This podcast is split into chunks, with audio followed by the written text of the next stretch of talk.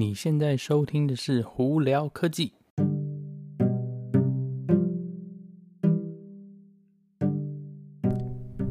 嗨，各位观众朋友，大家好，我是胡老板，欢迎收听今天的胡聊科技哦。那今天是八呃九月十八号，对不起啊，九月十八号。那今天是什么呢？在美国这边呢，苹果终于开始正式发售最新的 Apple Watch Series 六以及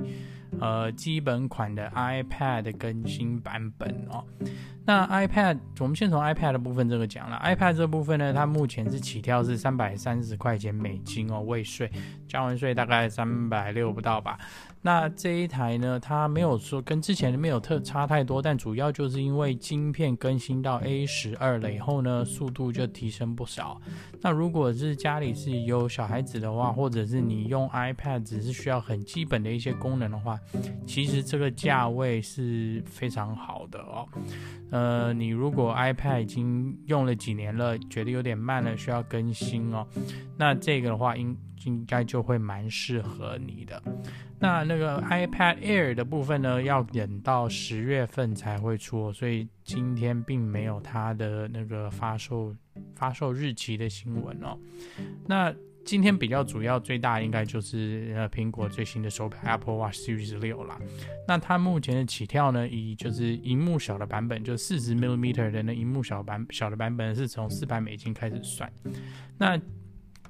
另外还有另一个版本，就是 Apple Watch SE，SE 呢基本上就是 Series 四的手表，两年前的那一款呢更新了一个那个晶片，然后出来发售，目前的那个起价是两百八十块钱美金哦。如果你不是需要最新的，比方说什么血氧侦测功能啊这一类的话，其实啊那个手 Watch SE 应该是你就是进入带 Apple Watch 这个最好的一个出门阶级版本哦。大家其实可以去去去试试看啦。那我个人从 Apple 的 Watch 第一代开始一直戴到现在，我是觉得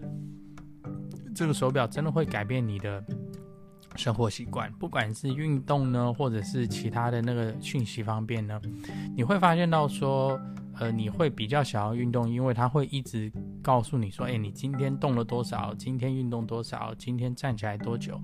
它会一直给你一个提醒，让你觉得说，哎，我是不是应该要继续去达到目标哦？那另外一个，我觉得 Apple Watch 比较好的，好的那个一个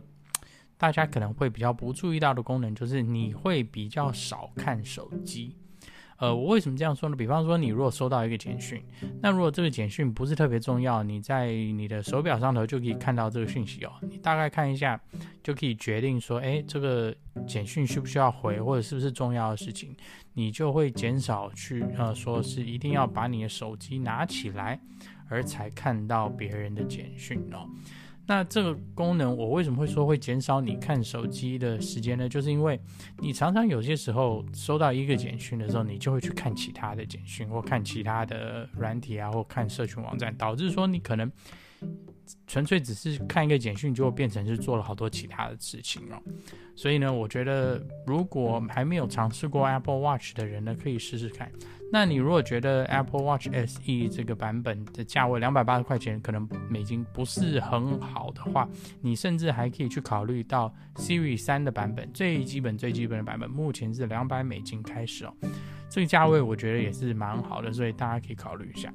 那主要这一次 Series 六的最大更新就是多了一个血氧功能啦。那在我之前的那个呃 Podcast 里头，我就提到说血氧功能真是。今年初真的是我不知道为什么真的碰到太好的一个时机。我为什么会这样说呢？是因为血氧侦测血氧功能其实并不是一个非常非常困难的一个功能，因为之前你随便网络上就可以买个血氧侦测器，大概也是